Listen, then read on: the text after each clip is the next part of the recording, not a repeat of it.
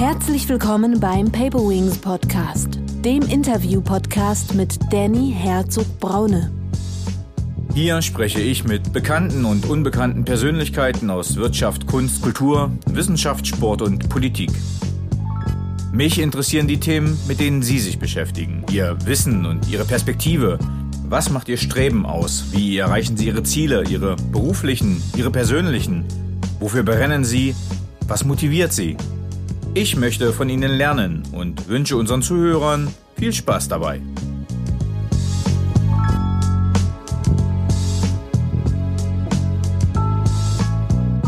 Aus meiner Erfahrung und meiner Beobachtung sind Werte halt etwas sehr, sehr Individuelles. Werte haben halt sehr, sehr viel mit dem Menschen zu tun. Eigentlich, wenn man so will, ist das äh, Achtsamkeit in Reinform. Wir wissen heute, dass, ähm, dass Bewegung quasi das Werkzeug ist, um all deine Stresshormone äh, runterzufahren. Teil unserer evolutionären Entwicklung war Bewegung. Überleg dir, ob du Gespräche mit Mitarbeitern zum Beispiel nicht in Bewegung führst. Was ist mein kleines Glück?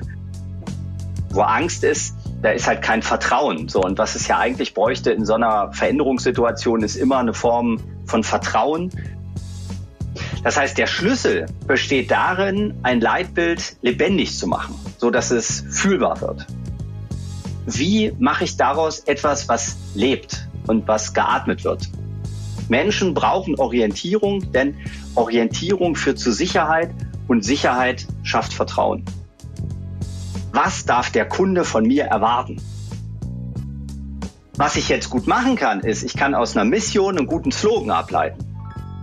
Menschen kommen zu mir aufgrund ihres Lebenslaufs und sie verlassen mich aufgrund ihrer Persönlichkeit. Ich möchte sagen können, so wie ich das bis jetzt auch sagen würde, dass alles, was ich in meinem Leben gemacht habe, gut war, so wie ich es gemacht habe und einen Sinn hatte und einen Zweck. Und dass ich meinen Komfortbereich immer wieder verlassen habe, um mich weiterzuentwickeln und zu lernen. So, herzlich willkommen zum nächsten Paperwings Podcast. Wir haben jetzt Anfang September, die Sommerpause ist vorbei und ich freue mich, heute Norman Ulbrich als Gast in meinem Podcast zu haben. Warum habe ich Norman Ulbrich eingeladen? Norman Ulbrich ist ein alter Kamerad. Kamerad darf ich in dem Fall sagen, weil er mit mir zusammen bei der Bundeswehr war. Äh, er ist Führungskräftetrainer und jemand, an dem ich mich äh, immer gern orientiert habe. Äh, er ist mir immer zwei, drei Jahre in vielen Punkten voraus, auch am Lebensalter liegt. Er ist ein 78er Baujahr, kommt ebenso wie ich aus Magdeburg und wir haben uns in unserer Zeit als Jugendoffiziere kennengelernt. Wir waren beide für die Öffentlichkeitsarbeit der Bundeswehr verantwortlich. Er in Braunschweig, ich in Magdeburg. Äh, und in der Phase haben wir ein, zwei Projekte zusammen gemacht. Äh, und ich fand es immer sehr beeindruckend, wie er das Ganze aufgezogen hat, habe mir da viel abgeschaut. Äh, er ist jetzt ebenso wie ich Führungskräftetrainer und hat ein spannendes Buch rausgebracht, das Workbook Leitbildentwicklung, was unter anderem Thema sein wird in diesem Podcast und wo wir auf ein, zwei Punkte auch eingehen werden. Aber viel spannender finde ich, wenn Norm sich selbst ein bisschen vorstellt. Ähm, Norm, kannst du ein, zwei Worte zu deiner Person sagen? Ja, hi Danny, ähm, danke für die Einladung und äh, danke auch für die, für die lieben Worte. Ähm, Außer bei Kindern, ne, da bin ich dir, da bin ich dir nicht zwei, drei Jahre vor, voraus, zumindest mit dem, mit dem zweiten nicht. Ne, da, da hänge ich ein bisschen hinterher. Ähm, ja, ich komme aus Magdeburg. Das hast du ja gerade schon gesagt. Ähm, ich bin, als ich 18 war, zur Bundeswehr gegangen ähm, und war also Wehrdienstleistender, das gab es ja damals noch, und bin dann gefragt worden, ob ich nicht länger bleiben will. So sind aus den zehn Monaten äh, zwölf Jahre geworden. Ich habe dann da studiert, wir haben ja das gleiche studiert, Staats- und Sozialwissenschaften in München ähm, und habe dann also ein sehr, sehr buntes äh, Bundeswehrleben gehabt. Ich war Führungskraft, am Ende so ungefähr 140 äh, Mitarbeiter, die ich geführt habe. Ähm, ich war ähm, eine Zeit lang in Abu Dhabi, Abu Dhabi stationiert an der deutschen Botschaft. Ähm, ich habe eine, eine kurze Zeit für einen Bundestagsabgeordneten in Berlin gearbeitet ähm, und diese Öffentlichkeitsarbeit ähm, auch begleitet. in Braunschweig, was du gerade gesagt hast, und habe mich dann vor zwölf Jahren, ähm, also ein paar Jahre vor Ende der Bundeswehr, entschieden, ähm, nochmal zu überlegen, was kann ich gut, was mache ich gerne und womit habe ich eine Option, ähm, Geld zu verdienen. Und habe mich dann selbstständig gemacht, habe also vor zwölf Jahren mein Unternehmen gegründet im Nu Personalentwicklung und ähm, berate, begleite, konzipiere äh, seitdem vor allen Dingen für mittelständische Unternehmen Führungskräfteentwicklungsprogramme, Teamentwicklung. Ähm, und äh, ja, seit ein paar Jahren ist das Thema Leitbild, worüber ich auch das Buch geschrieben habe, ähm, so mein, ja, irgendwie mein neues, neues Ding, wofür ich brenne. Wie kam das, dass du zu dem Thema Leitbild kamst? Also gab es da einen Schmerz oder? Äh, nee, nee, nee, da, da, da, gar, gar kein Schmerz. Das war eher eine, äh, wie soll ich sagen, also eher eine, ein Glück oder eine Chance. Ähm, ich war bei einer, bei einer Weiterbildung äh, für mich selbst in, in Stuttgart und ähm, saß in einer Pizzeria mit den Teilnehmern und neben mir saß äh, Frank Lloyd, der Mitautor. Äh, der ist äh, ähm, äh, Marketing-Experte. Und irgendwie sind wir so ins Gespräch gekommen bei der Pizza und äh, er hat dann davon erzählt, wie er für Firmen Leitbilder entwickelt und wie er regelmäßig an Grenzen stößt, wenn es quasi über die Außendarstellung des Leitbildes hinausgeht. Und mhm. also wenn das Leitbild sozusagen nach innen wirken soll, ähm, weil es dann ganz oft ähm, in seiner Wahrnehmung Probleme gab und äh, er aber nicht so richtig äh, eine Idee hatte, wie er mit diesen Problemen umgehen soll, weil seine Idee ja eher ähm, der Blick nach außen war zum Kunden. Mhm. Und mein Blick als äh, Führungskräfteentwickler, Teamentwickler ähm, ist ja in erster Linie der Blick nach innen. Also wie kann ich äh, Wertearbeit zum Beispiel, wie kann ich Wertearbeit, ähm, also wie wirkt die nach innen, was muss ich da tun, ähm, was bedeutet das für die Teams, für die Führungskraft. Und so sind wir eigentlich auf dieses Thema gekommen. Und dann ähm, hat sich das über einen gewissen, also über einige Jahre, über einen Prozess hingezogen. Und wir haben irgendwann gesagt, okay, wir müssen jetzt einfach äh, oder wir wollen jetzt einfach unsere Kompetenzen außen und innen quasi zusammenpacken und für, für Mittelständler eine Möglichkeit schaffen, dass sie auch ohne einen Beratertag ähm, ihr eigenes Leitbild, also ein ehrliches, authentisches mhm. Leitbild, was mhm. nach außen wirkt, aber auch nach innen, dass sie das entwickeln können. Und so ist das Buch entstanden. Okay, äh, sehr schön. Also wir werden ja nachher nochmal auf das Buch äh, im Tiefen eingehen. Ähm, du hast es eben schon mal, du hast deine Vita schon anklingen lassen. Du hast auch deinen, deinen, deinen Lauf gesagt, auch wie es zu dem Buch kam. Ähm, und ich habe eine, eine schöne Frage, wie ich finde. Wie bist du ein Mensch oder wie bist du der Mensch geworden, der du heute bist? Also wir fangen mal an, du hast ja bei der Luftwaffensicherung, richtig, angefangen, mhm. das heißt äh, Infanterie und jetzt äh, zu einem Leitbildentwickler und Führungskräftetrainer. Wie ist quasi so ein bisschen die Genesis deine Laufbahn gewesen? Du hast die Stationen gesagt, aber was hat sich bei dir verändert? Wie, ja, wie bist du der Mensch geworden, der du heute bist? Tja, die, äh, also die einfachste Antwort wäre, da die Verantwortung dafür tragen zuallererst meine Eltern äh, und dann die vielen Schmerzpunkte, die es so gab in meinem Leben. Mhm. Ähm, die haben, würde ich sagen, aus, aus mir das gemacht, was ähm, oder wer ich heute bin. Ähm, aber das ist vermutlich nicht die Richtung, in die du äh, gefragt hast oder nicht nur. Ähm, na, ich kann also, ja, ich kann ja nachsteuern. Also ich ja. weiß, dass dir Werte, also unabhängig von deinem Workbook Leitbildentwicklung, Mission, Vision, Werte, weiß ich, dass du ja auch in der Außendarstellung, ähm, aber auch du beschäftigst dich ja viel mit dir selbst auch äh, in der ja in der Wahrnehmung, in der Achtsamkeit und so ein bisschen diese Schritte, wie wie es dazu hingekommen ist, quasi, mhm. ich sage mal zu einem sehr äh, vom infanteristischen Dienst zu einem sehr selbstreflektierten Führungskräftetrainer. Mhm. Das ist so ein bisschen das, wo ich hin will. Mhm, okay. Ähm also ich fange trotzdem mal wieder in meiner, in meiner Jugend oder meiner Kindheit an. Mhm. Ich war, also ich bin ja in Magdeburg aufgewachsen, ich war elf, als die Wende war. Und irgendwie, ähm, wie, wie könnte ich das beschreiben? Irgendwie war die, die Außenwelt mir auch als, als, als Kind ja eigentlich noch, als Elfjähriger, ähm, irgendwie schon wichtig. Also ich habe äh, ein paar konkrete Erinnerungen an diese Wendezeit. Also ich, ich fand das irgendwie spannend, dass mein Vater da zu diesen Demonstrationen gegangen ist und wollte da irgendwie mitgehen. Ähm, also der hat mich natürlich nicht mitgenommen als Elfjähriger. Ähm, aber ähm, also dieses, dieses Thema irgendwie mich mit, mit größeren Dingen irgendwie zu beschäftigen, mhm. das äh, war damals schon so. Ne? Ich kann mich erinnern, ich habe ähm, bei mir an der Schule dann irgendwann ein paar Jahre später habe ich ähm, ein Green Team äh, gebildet. Also mhm. das war so eine, so eine Initiative von Greenpeace damals, dass die quasi gesagt haben, okay, wenn ähm, wenn da, wenn da Kinder sind, wenn da Jugendliche sind, die sich mit dem Thema Umwelt beschäftigen wollen. Wir haben so einen, so einen Startkoffer, den haben wir damals gekriegt und dann haben wir in der Schule uns einen Raum besorgt und haben da also Meetings abgehalten und haben überlegt, wie, wie können wir, wie können wir die Welt ein bisschen besser machen, äh, also die Umwelt ein bisschen besser machen.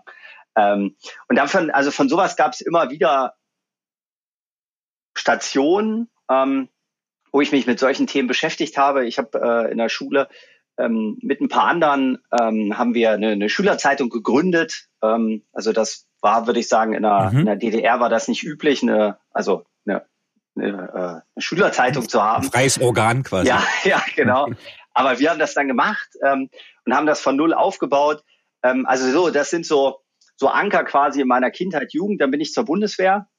Und ich glaube, so aus heutiger Perspektive habe ich gesehen, dass, dass also der Dienst ähm, für Deutschland ähm, also irgendwie sehr viel Potenzial für Tiefe hat. Also mhm, mhm, ähm, das hat mir, also Soldat zu sein, Offizier zu sein, das hatte für mich also einen unheimlich hohen Sinnfaktor.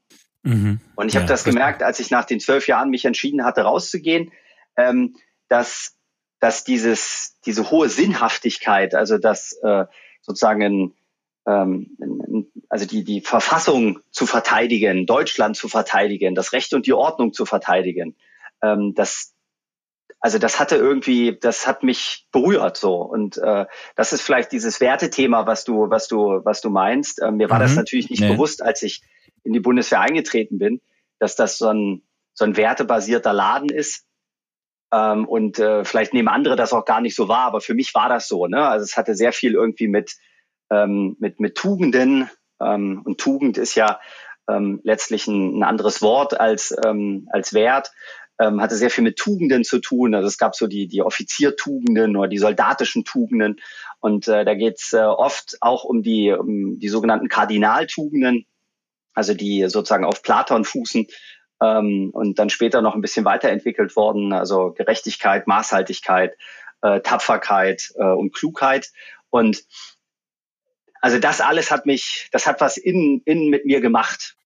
Das, das, das finde ich sehr, sehr spannend, weil ich glaube, da haben wir auch Parallelen, weil ich habe das ja genauso erlebt und auch genauso wahrgenommen, ähm, dass man ein großes Wertegerüst hat, eine Orientierung, vielleicht auch viele junge Menschen, äh, gibt das ja auch erstmal Halt, Stabilität und ähm, auch, wie ich fand, ein Identifikationsmerkmal. Ähm, das, das sehe ich genauso. Jetzt die Frage, wenn man dann so einen eine ethisch auf Moral aufgeladenen Laden will ich nicht sagen, aber äh, aus so einem äh, tradierten Unternehmen oder tradierten Institutionen kommt und dann in die freie Wirtschaft geht. Was glaubst du, welche Werte, die du dort bei der Bundeswehr erlebt hast, sind welche, die du auch im zivilen Leben, in der Wirtschaft wiederfindest und welche eher nicht? Also ich weiß gar nicht, ob man das so pauschal quasi Bundeswehr Wirtschaft äh, sagen kann. Mhm. Ähm, ich habe bewusst mal polarisiert zugespitzt. Ja, ja, ja, ja. Ich, ähm, ich, ich glaube, dass wir bei der Bundeswehr einfach sehr viel miteinander erlebt haben. Und das ist sicherlich untypisch im Vergleich äh, zur, zur Wirtschaft. Ähm, also man hat sozusagen sehr viel Entbehrung miteinander erlebt, gerade wenn man irgendwie zusammen in einem ähm, in, einem, in einer Ausbildung war zum Beispiel oder, oder wenn man zusammen im Einsatz war, das ist ja noch, äh, noch intensiver und dann entsteht da eine Verbindung. Du hast es ja eingangs gesagt, ne? Äh, du begrüßt einen Kamerad, also da entsteht eine Kameradschaft und das ist mehr als ein Wort. So, das ist mhm. also irgendwie ein, ein Gefühl. Und ich bin mir nicht sicher, ob, ob dieses Gefühl in der Wirtschaft wirklich entstehen kann. Also da gibt es vielleicht Freundschaften, die sich da entwickeln. Mhm. Ähm, ähm, aber wenn du von Kamerad redest, dann ist das ja nicht gleichzusetzen mit Freundschaft. Das ist ja was anderes. So. Ähm, und also das würde ich sagen, ist halt ein großer Unterschied. Was die Werte angeht, ähm, die sind halt in, aus meiner Erfahrung und meiner Beobachtung sind Werte halt etwas sehr, sehr Individuelles. Und ähm, es gibt halt, es gibt halt Menschen mit einem, ähm, ich sag's mal ein bisschen vorsichtig, mit einem ähm, bedenkenswerten Wertegerüst äh, in der Bundeswehr, aber auch in der Wirtschaft. Mm, und ja, das hat dann, ne, das hat dann, glaube ich, weniger ja. mit der mit der Organisation zu tun, sondern eher mit dem, ähm, was in dir schlägt. Und ich habe irgendwann, als meine Frau schwanger war, ähm, haben wir ein Glücksseminar äh, besucht.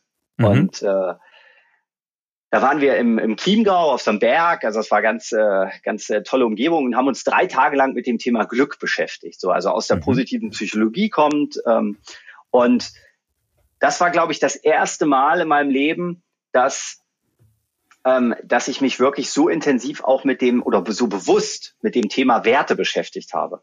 Und ähm, da sind meine beiden, da habe ich für mich meine beiden Kernwerte entdeckt. Das ist ähm, einmal das Thema Wertschätzung und äh, der andere Kernwert, wenn man so will, ist das Thema Familie. Und wenn ich so zurückgucke in, in die, die Jahre und Jahrzehnte davor, dann waren das eigentlich auch immer die Themen, die mich irgendwie berührt haben, die mich, äh, die mich irgendwie gefesselt haben oder für die ich irgendwie eintreten wollte. Auch wenn das vielleicht damals, oder nicht vielleicht, auch wenn das damals dann eher unbewusst war. Und heute fällt es mir halt einfacher, weil ich weiß, okay, du hast ja vorhin auch gesagt, dass ich äh, versuche, achtsam mit mir und meinem Leben zu sein. Und da gibt es immer wieder die Momente, wo mir diese zwei Werte helfen, quasi mich zu orientieren. Ne? Also gerade jetzt in der Corona-Zeit, vielleicht kommen wir da nachher auch nochmal drauf zu sprechen, ähm, mhm. Da gab es so Momente, wo es, wo ich mich sehr, sehr gestresst fühlte und auch sehr, also so voller Angst und irgendwie Selbstzweifel. Und da haben mir die, also dieses Bewusstsein für diese zwei Werte, die haben mir wieder geholfen. Und äh, das, äh, jetzt bin ich, glaube ich, ein bisschen abgeschweift von, äh, von deiner eigentlichen Frage. Aber worauf ich hinaus wollte, und das ist dann vielleicht der Endpunkt an der Stelle, es hängt halt, also Werte haben halt sehr, sehr viel mit dem Menschen zu tun. Und mhm. wenn ich mir selbst über meine Werte nicht so im Klaren bin, dann wird das auch in der Organisation quasi ein Problem sein, glaube ich.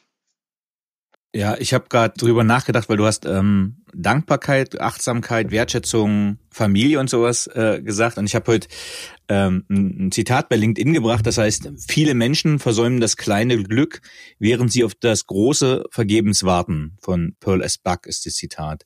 Ja. Ähm, Würdest du das genauso sehen? Also ich kann es nochmal langsam sagen. Viele Menschen versäumen das kleine Glück, während sie auf das große vergebens warten.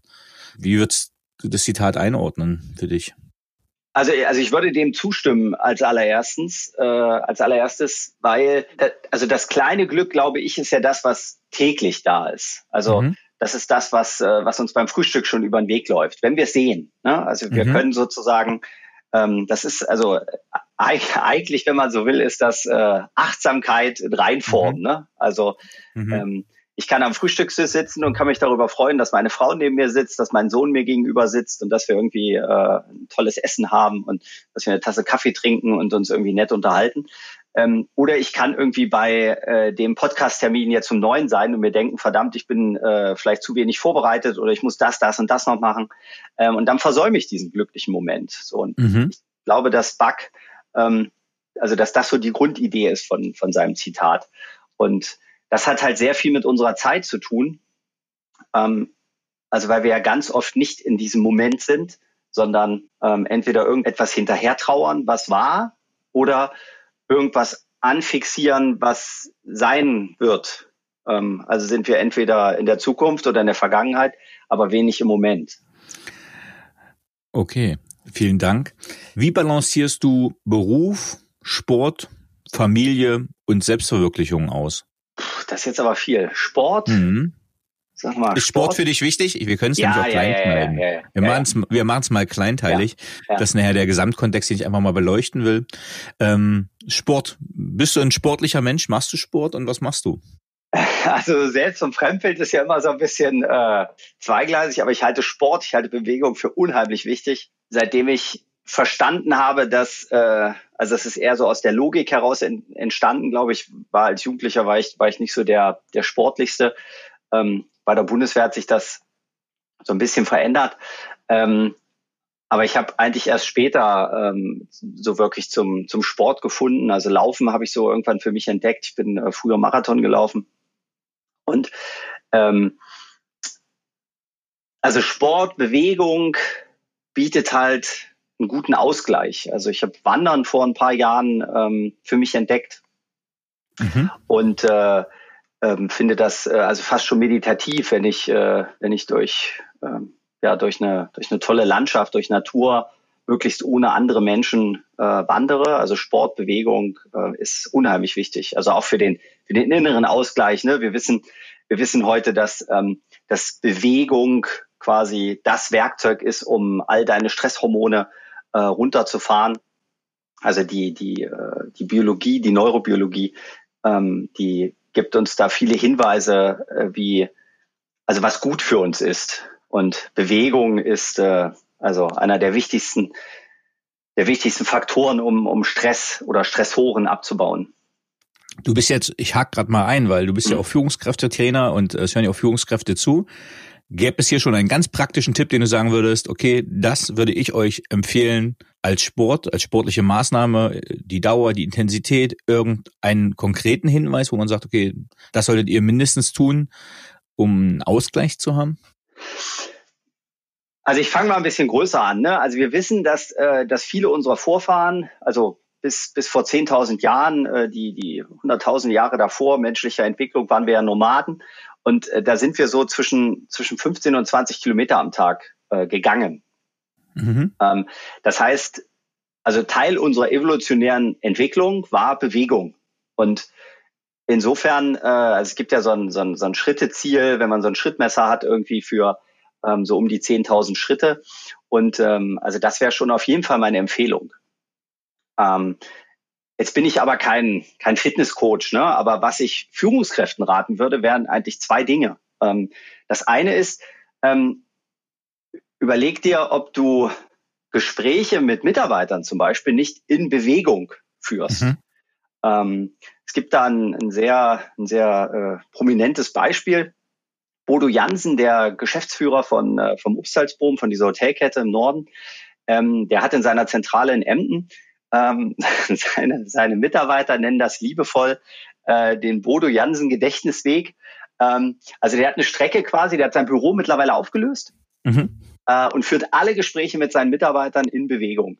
Ähm, das heißt, äh, wenn ein Mitarbeiter ein Thema hat, dann machen die einen Termin aus und dann die Strecke geht ungefähr eine halbe Stunde ähm, so eine Rundstrecke.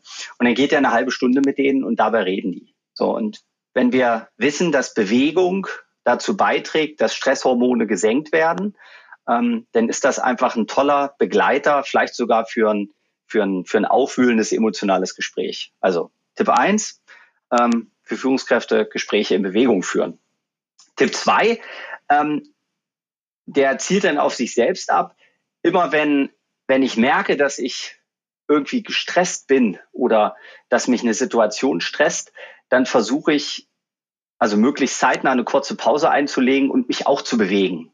Ähm, und äh, das kann sein, dass äh, also dass ich vielleicht Telefonate äh, im, im Stehen oder im, in der Bewegung führe oder ähm, eine, eine Bekannte von mir, die hat ähm, die hat mal, äh, die die hat so im Büro ähm, so ähm, wie heißen die hier, so Trampoline, so Mini-Trampoline, mhm. wo die dann draufstehen und sich bewegen.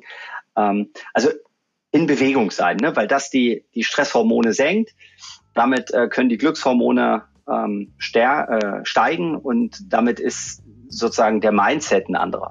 Ja, finde ich gut. Ich würde gerne auch sogar auf äh, Tipp 1 zurückgehen. Äh, du hast gesagt, Gespräche in Bewegung führen. Das kann ich nur bestätigen. Ich habe das ähm, sehr häufig gemacht, eher bei kritischen Gesprächen wäre jetzt schon zu wertend. Äh, aber sage ich mal, Gespräche, die nicht unbedingt protokolliert werden müssen. Denn das wäre jetzt ein Nachteil, wenn man bestimmte Mitschriften im Personalgespräch machen muss, dass man das da nicht machen kann.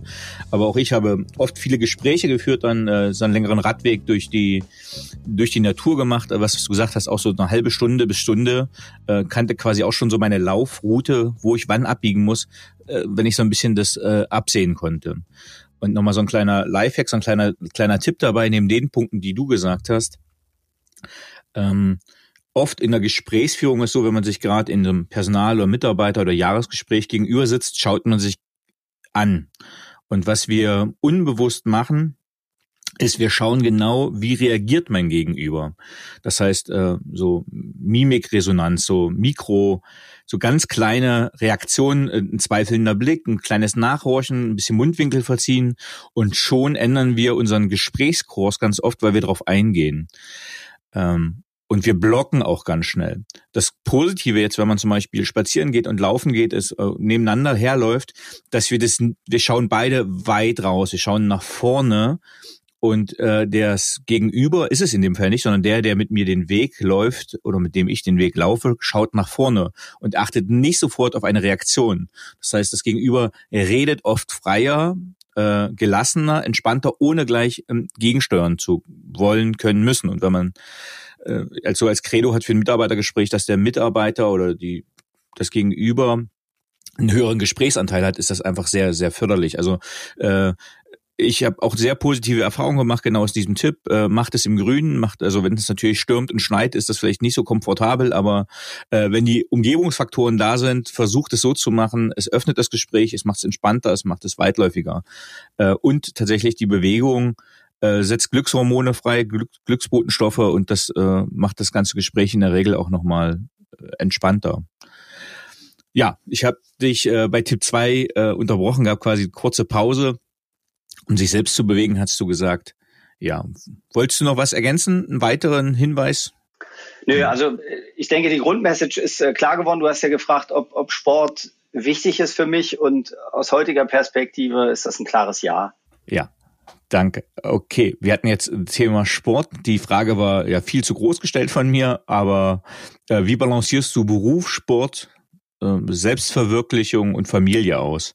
Ähm, weil das ja die große Frage ist, ähm, glaube ich, äh, Work-Life-Balance, die dahinter steht. Wie schaffst du das? Ähm, Oder schaffst du es überhaupt? Entschuldige, ja, ich schaffst es ja, ja gar nicht. Ja. Komplett suggestiv. ähm, doch, ich glaube, ich schaffe das. Ähm, nicht immer, aber oft. Und die, also der Schlüssel dafür ist erstmal Bewusstheit für sich selbst und für die Situation zu haben. Ne? Da passt vielleicht dieses Zitat, was du eben von dem Bug hattest. Ähm, also kleiner Einwand, äh, Pearl S. Buck ist eine, eine, eine Frau, eine kleine so. Korrektur. Ich muss das ah, okay. auch nachschlagen. Ich bin auch auf die Falle rein, aber den, den, den Zuhörern. Äh, also ähm, die, wenn wenn Buck schreibt, dass dieses Kleideglück äh, quasi das Entscheidende ist, dann geht's ja darum, im Moment zu sein. Ne? Und ich kann da ganz viel von von meinem Sohn lernen. Der ist, äh, der wird neun im Dezember und ähm, der ist halt also ganz oft im Moment und nicht irgendwie mhm, mhm. äh, am Ende seiner Ausbildung. Ja, also ja. das ist manchmal auch ein Problem, wenn ich ihm äh, äh, nahelege, doch äh, heute ein bisschen lesen zu lernen äh, oder zu üben. Ähm, und äh, er dann äh, in seiner, aus seiner Sicht ja zu Recht sagt, wozu er das braucht, ne? weil also die Autos fahren ja auch ohne, dass er lesen kann. Ähm, seine Spielzeugautos, aber ähm, so vom Grund her, äh, vom Grundsatz her kann ich da oder lerne ich da eine Menge für mich im Moment zu sein. Und das ist dann immer wieder das, wenn ich merke, und das merke ich mittlerweile relativ gut, dass ich aus der Balance bin, ähm, dann,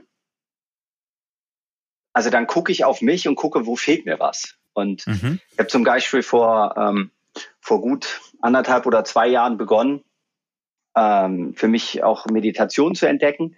Und ähm, so gibt es jetzt gerade irgendwie so, so einen Moment, wo ich, wo ich relativ wenig meditiere und ich merke, da fehlt mir was. Ne? Also für mhm. das Thema ähm, tja, ich weiß nicht, vielleicht Selbstverwirklichung oder, oder Zeit für mich, wenn man so will. Ähm, Stephen R. Covey sagt, sharpen the saw, also die, den Verstand schärfen wieder.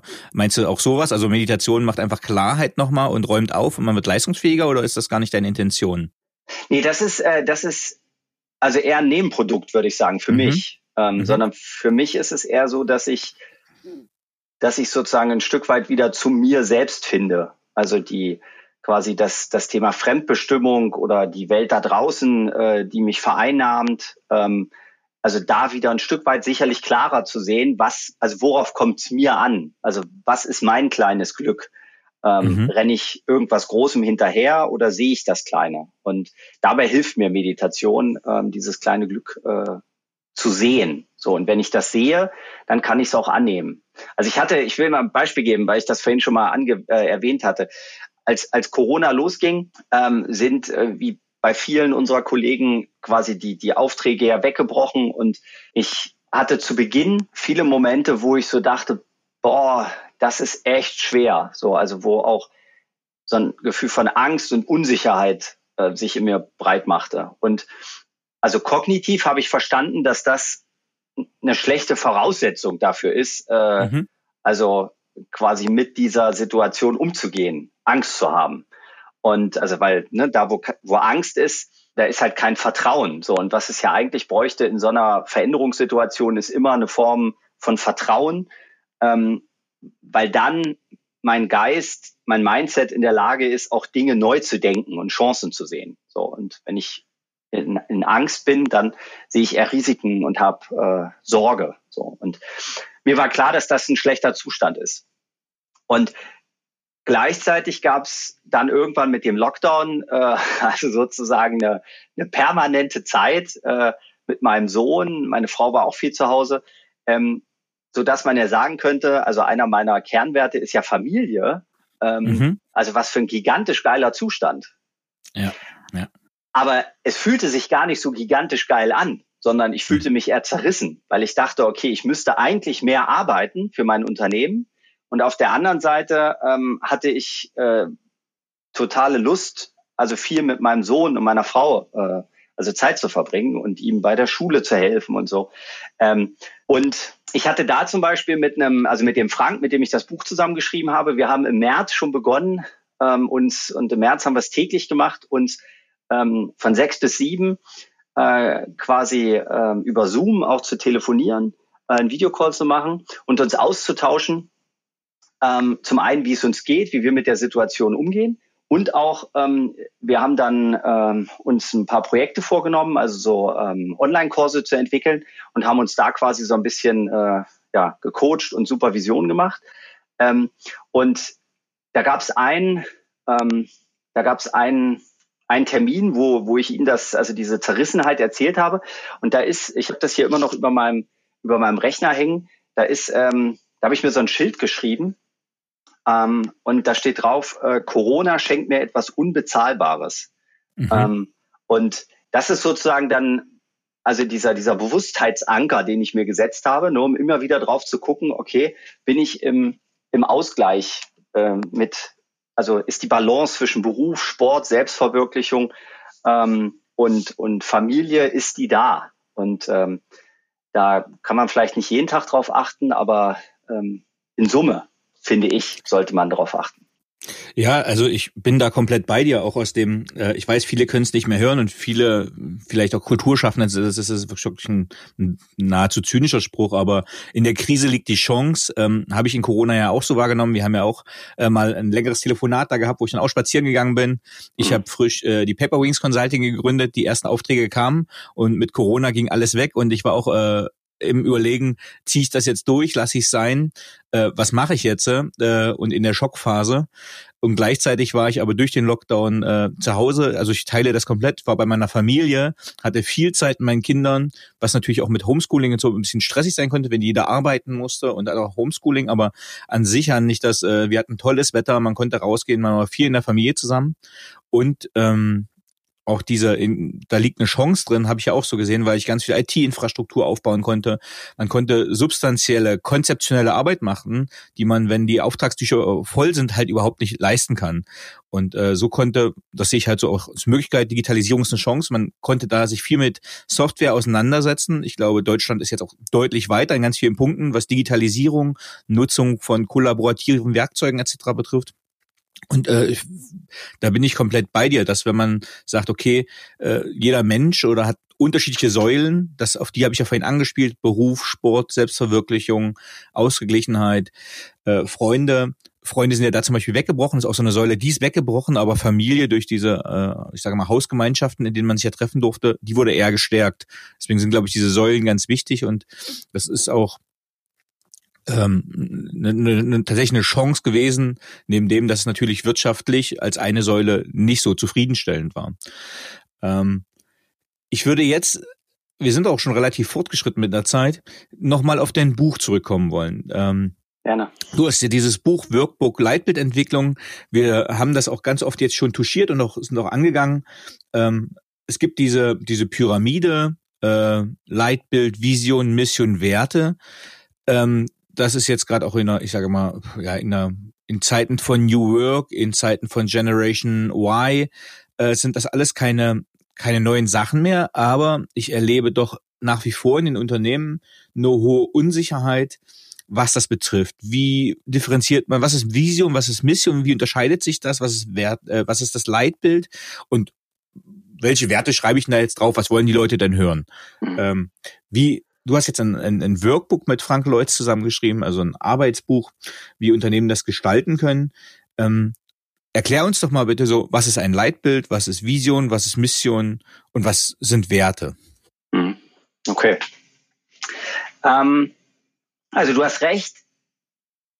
Also ein Leitbild ist jetzt äh, also nicht was was grundsätzlich hoch innovatives, sondern viele Unternehmen haben das schon schon ganz lange. Ähm, nur und das wird dir vielleicht auch auffallen, wenn du in Unternehmen unterwegs bist. Ähm, es gibt sozusagen ein großes Manko und das besteht darin, dass in ganz ganz vielen Unternehmen, die ich kennengelernt habe, es zwar ein Leitbild gibt, das sieht auch irgendwie schick aus, hört sich nett an, ähm, aber es kennt keiner. Und, und das ist vielleicht noch dramatischer, ähm, weil es geht ja nicht um Auswendiglernen, wenn man das den Mitarbeitern zeigt oder vorliest, dann äh, lachen die sich halb tot, hm. weil die das gar nicht erleben, was da drin mhm. steht. Das heißt, der Schlüssel besteht darin, ein Leitbild und Leitbild für mich ist sozusagen das ganze Konstrukt. Also ein Leitbild besteht aus der Vision, aus Mission und aus Werten. Ähm, ein Leitbild lebendig zu machen, so dass es fühlbar wird. Mhm.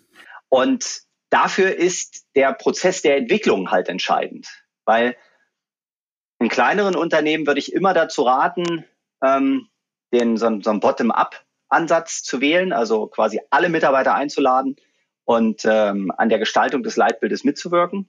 Je größer das Unternehmen ist, dann ist es irgendwann äh, also organisatorisch, logistisch nicht mehr machbar.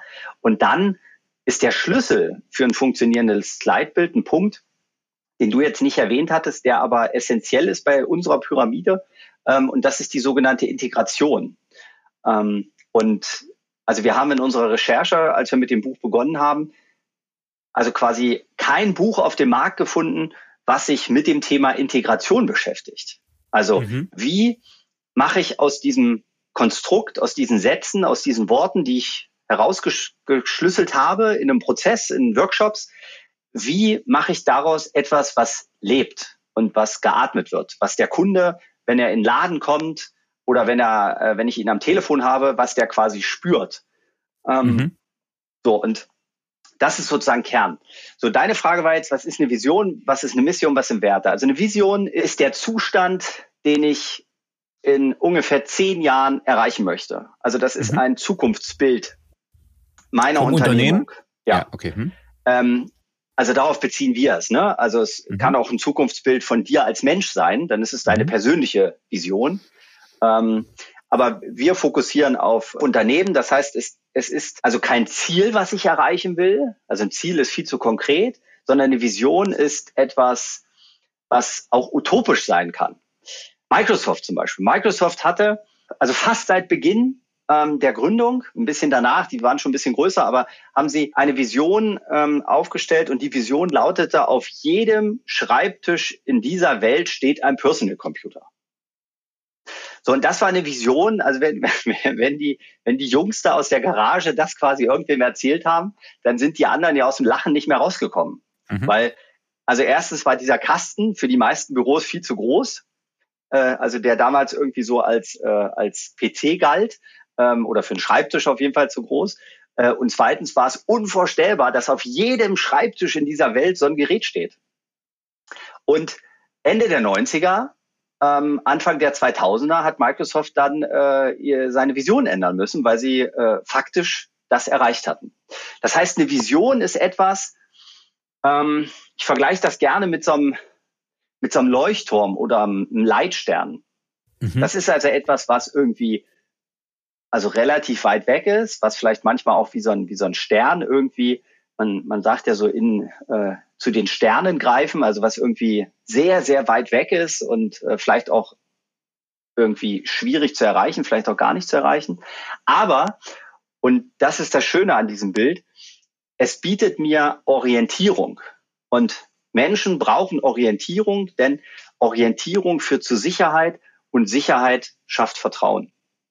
Und deshalb ist eine Vision das Führungswerkzeug unserer Zeit, um aus meiner Perspektive, um Mitarbeitern Orientierung zu bieten. Und ähm, also einige meiner Kunden, mit denen äh, ich auch Leitbilder entwickelt habe, die, die habe ich im, im Zuge dieser Corona-Pandemie auch interviewt.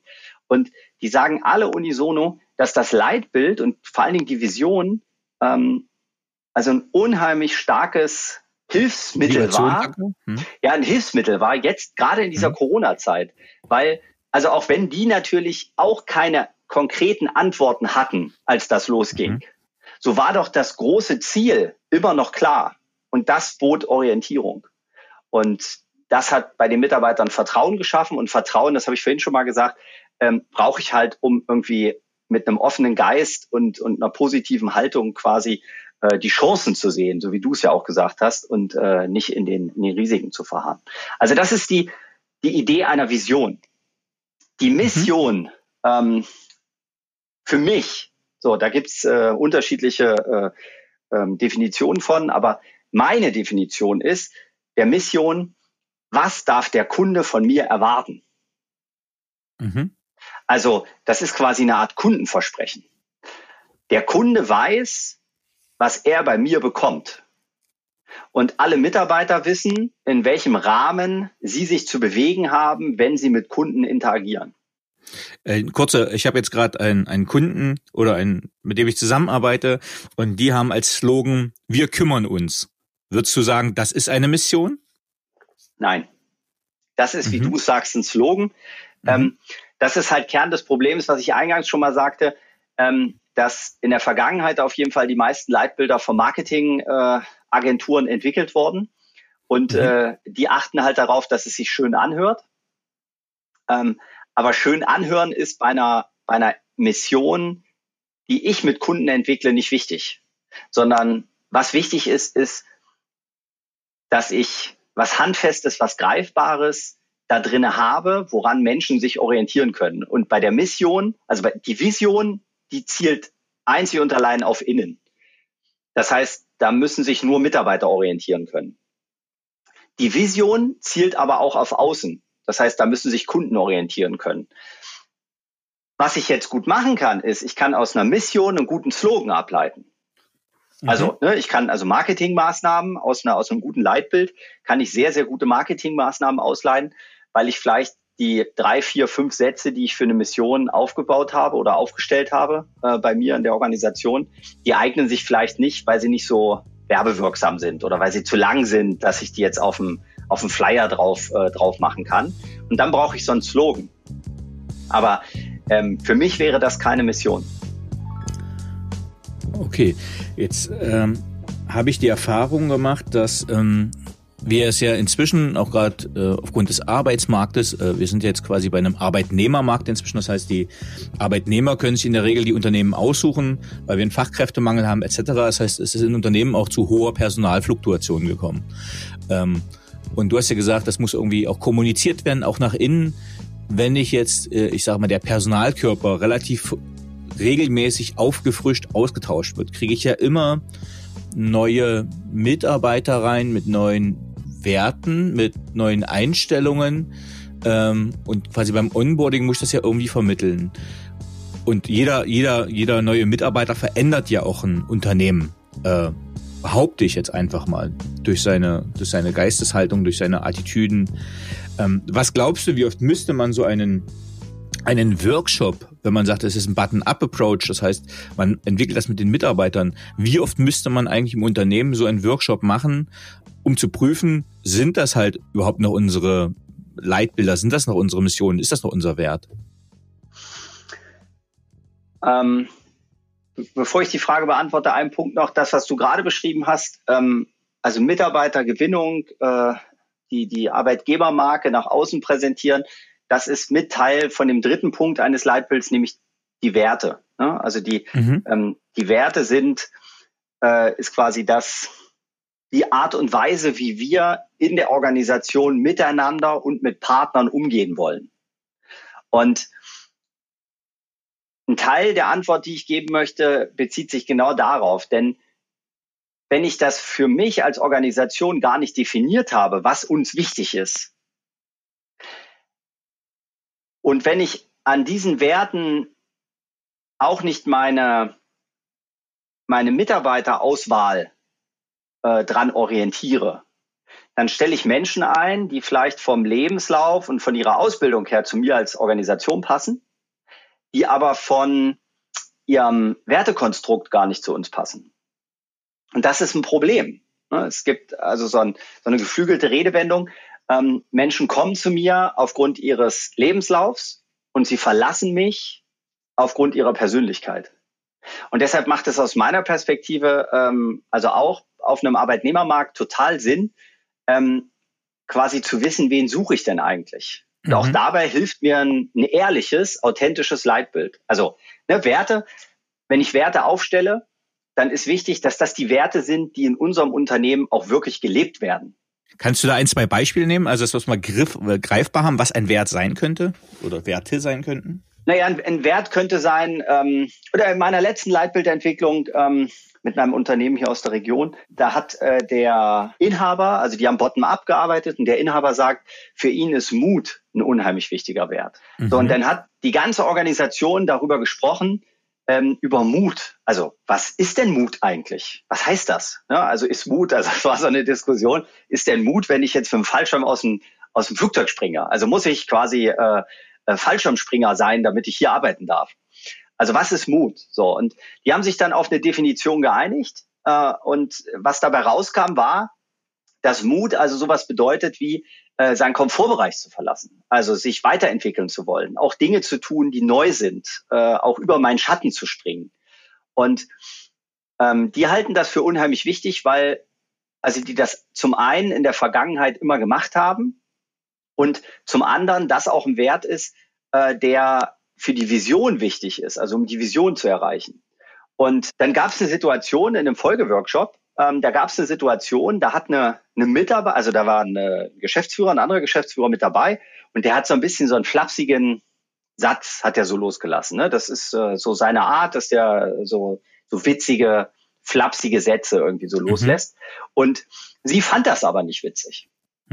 Und normalerweise hätte sie den Mund gehalten, ähm, aber in dieser Situation nicht, sondern da hat sie ihn angeguckt und hat ihm gesagt, dass sie das nicht angemessen findet, äh, dass mhm. er so auf ihren Kommentar reagiert. Und alle mhm. saßen echt da, so 15 Leute im Raum, alle so, uh, ja, und dann, dann sagt der Inhaber, sagt, der hat dann echt applaudiert und hat gesagt, geil, ähm, das ist Mut, ja, ich, ich sehe, dass das für dich unheimlich mhm. mutig mhm. war, jetzt über diesen inneren Schatten zu springen und dieser Führungskraft quasi zu sagen, das war eine Grenze, bitte nicht wieder ähm, überschreiten. Also auch authentisch einfach. Genau, genau. So, und das muss jeden Tag gelebt werden. Das heißt, wenn du fragst, wie oft muss ich sowas wiederholen, ähm, dann wäre meine Antwort äh, täglich. Also, das ist ein Führungstool. Das bedeutet, ein Mitarbeiter macht einen Fehler. Dann nehme ich mir mein Leitbild und gucke, wogegen hatten der jetzt verstoßen? Und mhm. dann nutze ich das Leitbild, ob das jetzt die Vision ist, ob das die Mission ist oder die Werte und versuche mit ihm zu erörtern, ähm, wo jetzt das Problem lag. Und wie wir das Problem, den Fehler ähm, beim nächsten Mal vermeiden können. Also versuche eine Lösung zu finden. So, und da geht es nicht um Schuld, ähm, da geht es nicht um, du warst böse, du hast nicht gemacht, was ich von dir wollte, sondern es geht darum, wir haben ein Leitbild, daran orientieren wir uns alle, ich genauso wie die anderen. Und wenn du dich nicht dran hältst, dann sage ich dir das. Ich habe letztens habe ich gelesen, das fand ich auch ganz geil. Ähm, das war irgendeine große Wirtschaftsberatung. Ähm, ah, ich komme nicht mehr drauf. Ähm, und da hat, äh, also die haben irgendwie, waren in so einem Vertriebs, äh, in so einem Vertriebsgespräch mit einem Kunden und ähm, der, der eigentliche Mitarbeiter, der für den Kunden zuständig war, der Key Counter, ähm, der war halt super vorbereitet und sein Chef nicht. So. Und dann hat der, der Key Accounter seinem Chef hinterher äh, quasi, also echt die Leviten gelesen. Und hat ihm gesagt, dass, ähm, also was ihm aufgefallen ist, was alles schlecht war und ähm, dass er beim nächsten Mal die Erwartungshaltung hat, äh, dass er besser vorbereitet ist und also hat, hat ihm da wirklich ein, ein sehr kritisches Feedback gegeben. Mhm. Und er nimmt diese Führungskraft, diese E-Mail und leitet die an, alle. Ja, und leitet die ja. an alle weiter und schreibt, er hat recht. Und ja. ich verspreche, dass ich mich das nächste Mal besser vorbereite. Und da saß ich da, wo ich das gelesen habe und dachte, okay, wenn die jetzt als Wert aufschreiben, wir wollen mit Fehlern irgendwie konstruktiv umgehen ähm, oder wir wollen aus Fehlern lernen, dann ist das authentisch. Und dafür muss ich keinen Workshop einberufen, sondern das muss ich jeden Tag machen, nämlich immer dann, wenn solche Situationen auftauchen. Ja, äh, ist, ist, ist ein schönes Beispiel. Ich glaube, im Harvard Business Manager stand der Artikel, da habe ich das auch gelesen. Also mhm. auch wirklich äh, mal so ein bisschen wieder auch, was wir sagen, gesagt haben am Anfang, mal so ein bisschen zu, was nimmt man an Werten mit? Äh, Führungskraft sein heißt auch immer Vorbild sein. Also ich muss mich auch selbst zum Maßstab machen und muss mit Leistung vorangehen. Und es ist natürlich dann authentisch, wenn ich eigene Fehler offen und transparent zugebe und sage, das darf halt nicht passieren. Also genau. äh, und das glaube ich, dann hat man Authentizität und wenn man das dann auch äh, selbstkritisch vorlebt, dann kriegt es Authentizität, dann wird es wahrgenommen, dann wird es respektiert und dann sagt man, okay, es ist nicht nur ein, ein Wertegerüst, was konstruiert wurde, ähm, aus Ideen heraus, sondern es wird auch gelebt. Das ist, das ist ein schönes Beispiel dafür, wie man quasi Führung vorlebt und das dann auch in die, in die Praxis umsetzt. Norm, vielen, vielen Dank schon mal in den, in den Einblick zu dem Workbook. Ich glaube, wir könnten aufgrund der fortgeschrittenen Zeit, wir könnten noch sehr lange über dieses Thema, weil es wichtig, gut und richtig ist, äh, es drauf eingehen. Äh, du hast äh, mir am Anfang des Gesprächs auch gesagt, ähm, du möchtest, äh, würdest auch drei Bücher äh, verlosen. Ich werde das Ganze, wenn der äh, Podcast veröffentlicht wird, werde ich auch auf LinkedIn äh, eine kleine Ausschreibung machen. Also wer sich näher mit diesem Thema beschäftigen will, was ich äh, als elementar und wichtig finde, ja. also die Autoren Norm Ulbrich und Frank Leutz, äh, heißt Workbook äh, Leitbildentwicklung. Ich habe es vor mir liegen. Ich finde es super praktisch. Ich finde es super anwendbar. Äh, ihr, ihr beide seid ja, Frank und du, ihr seid natürlich auch ansprechbar und äh, begleitet diese Workshops auf jeden Fall. Äh, wo findet man das? Ich schätze mal bei Amazon, bei Haufe zum Beispiel. Ist es ja vom Haufe Verlag. Genau. Oder auf ähm, auf, auf meiner Website. Ähm, da ist es auch verlinkt. Wir haben auch einmal im Monat, das ist vielleicht für den einen oder anderen noch, äh, noch spannend, haben wir ein äh, kostenloses äh, Online-Dialogformat eingerichtet. Ähm, der, der Leitbilddialog, so nennen wir das, wo wir mit Geschäftsführern, mit Inhabern, mit Führungskräften quasi ins, wirklich ins Gespräch kommen wollen. Also es geht gar nicht um um uns, dass wir was erklären wollen, sondern es geht eher darum, quasi in den Austausch zu kommen, was für Erfahrungen hat jeder gemacht mit äh, den einzelnen Themen. Und das ist dann monatlich immer ein Kapitel aus dem Buch. Also ähm, wir haben jetzt den, den nächsten äh, Leitbilddialog ähm, Ende September am äh, 23. Und da geht es um das Thema Mission, was wir ja vorhin auch äh, kurz besprochen haben. Äh, sag mal ganz kurz, du hast gerade gesagt, du hast eine Website. Wie heißt die Website? www.im-nu.com. Okay, super. Ja, wir kommen allmählich zum, zum letzten Teil unseres Gesprächs. Ich habe so ein paar, ich sage mal, Standardfragen, die ich gerne zum Abschluss noch stelle. Ähm, welche Fähigkeit beziehungsweise Fertigkeit möchtest du gerne haben, die du noch nicht hast? Ich hätte gern ich, ich würde gern noch, nee, ich würde gern viel besser Prioritäten setzen können. Mhm. Okay, das haben wir schnell abgehakt.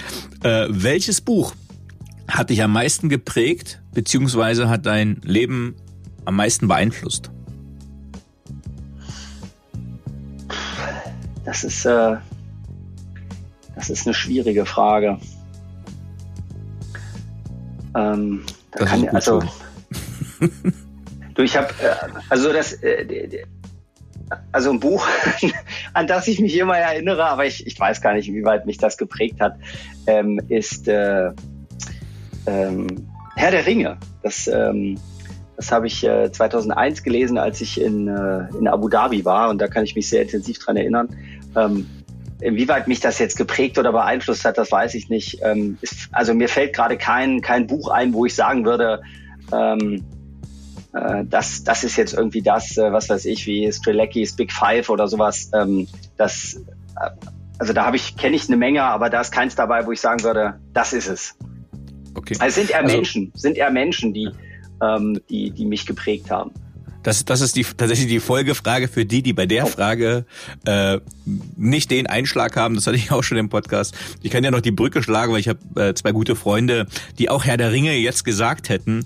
Aber denen ging es darum, um die Freundschaft und Kameradschaft und die Odyssee äh, von Bodo und äh, Bodo und Frodo äh, von Frodo und Sam. Sam weiß ja, Gamgee, genau. genau. Ja. Äh, also, weil die das schon irgendwie so Thema Kameradschaft, Abenteuer, Wegbegleitung, mhm. Freundschaft begleitet hat.